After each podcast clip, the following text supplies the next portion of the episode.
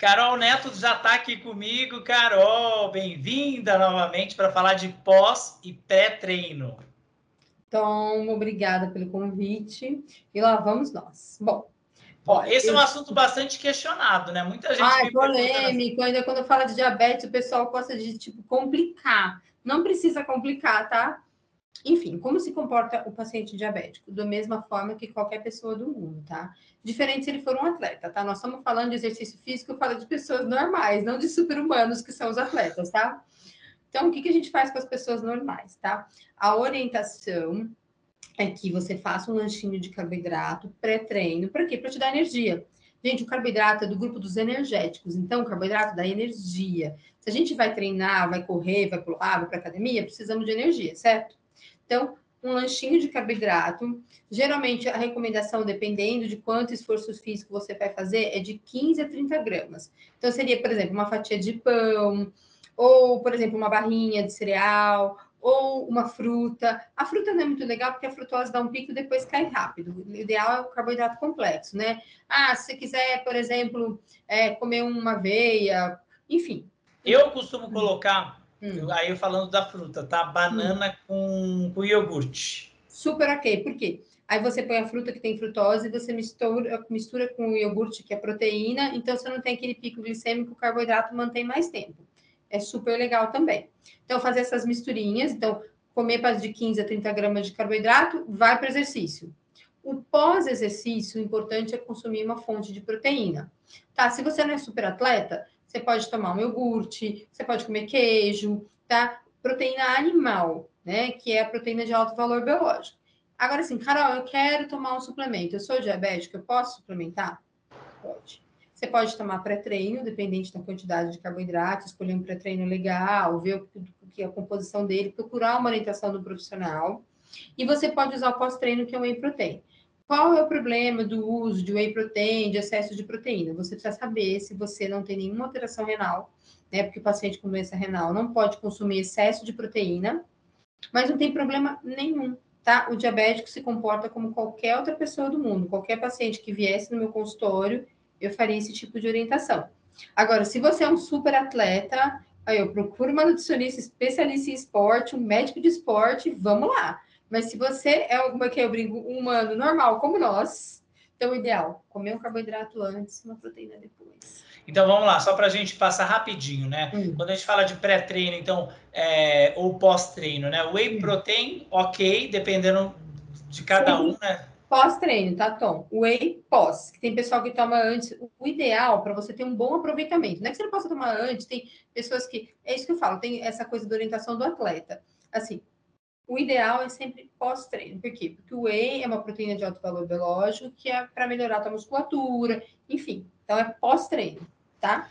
Aí, uh, glutamina. Olha, tem alguns estudos de tomar pré e pós, tá? Treino. Mas assim, eu, Maria Caroline, tá? Pelas coisas que pela parte de doença renal, a gente usa muito essas coisas, mas é por causa da doença renal, não tem nada a ver com esporte, tá? Eu prefiro ela pós-treino também ou às vezes pré, depende da, da, da, intensidade do exercício, quanto o meu paciente faz. Se ele faz, ah, Carol, ele pratica exercício todos os dias, dependendo do exercício, a gente faz pré-treino também. Não tem contraindicação. O whey, posso. Aí a gente tem a creatina, que também muita gente fala. A creatina, ela em excesso, ou até para quem já tem alguma predisposição de doença renal, ela chega até a aumentar o volume, o tamanho do rim, porque ela retém muito líquido. Então, ela dá aquela falsa sensação de você estar tá ganhando mais musculatura. E quando você para, você desincha muito.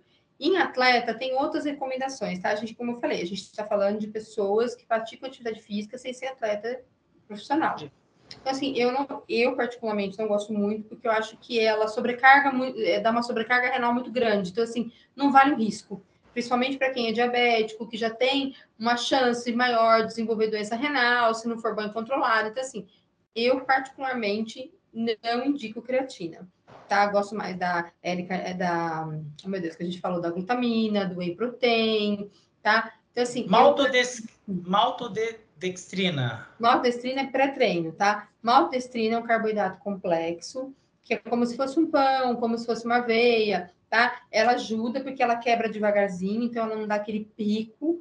Ela é super indicada para tomar um pouco antes e para tomar durante de treinos. Por exemplo, se você vai correr longas distâncias ou vai fazer aquelas é, maratonas de bike, sabe?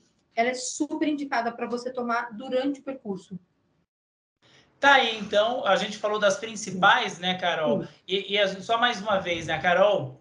Ela é doutora em nefrologia. O que ela uhum. falou em relação à creatina é baseado sempre no que ela tem é, de estudos e conhecimento e até mesmo de relação com o paciente, né? É, ela defende o que ela acredita e o que os estudos mostram. Né? Claro que existem outras linhas de conhecimento, mas é, para quem é doutora, ela é especialista na área, por isso que ela está tá falando tanto que as outras outros produtos, né, outros suplementos, ela também deixou bem claro. A, a gente não está querendo dizer, olha, tudo é proibido nem nada, a gente está aqui para dar informação e ela, como especialista, está aqui para compartilhar o seu conhecimento de mais de 20 anos. Carol, mais uma vez, obrigado pela, pela paciência, por toda a explicação, e eu acho que quem convive com diabetes precisa desse acolhimento de uma nutricionista tão dedicada e cuidadosa. Então, eu que agradeço. E mais uma vez, se você for um atleta, mesmo sendo diabético, não tem problema, se for um atleta que compete, pode ter algumas outras orientações. O ideal é que procure um especialista em esporte, mas continue com o seu médico e tome alguns cuidados, tá? Porque o diabetes requer um pouco mais de cuidado. Você não é diferente de ninguém, só precisa se cuidar mais um pouco. Tá aí, reforçando. Obrigada. Beijo, reforçando as informações são para pessoas que praticam o exercício físico regularmente, não atletas de alta performance, porque aí a, a, questão metabólica é completamente diferente, tá bom? Obrigado, Carol, mais uma vez. Boas glicemias. Espero que, é, que a gente tenha te ajudado com essas informações. Compartilhe o vídeo, deixa seu comentário. Tem dúvida? Pode mandar aqui para a gente. Com respeito, com cuidado, com a mesma forma que a gente está conversando aqui, educação, a gente tenta responder a todo mundo. Obrigado, viu, Carol? Eu que agradeço. Obrigado, pessoal, e até a próxima. Tchau, tchau.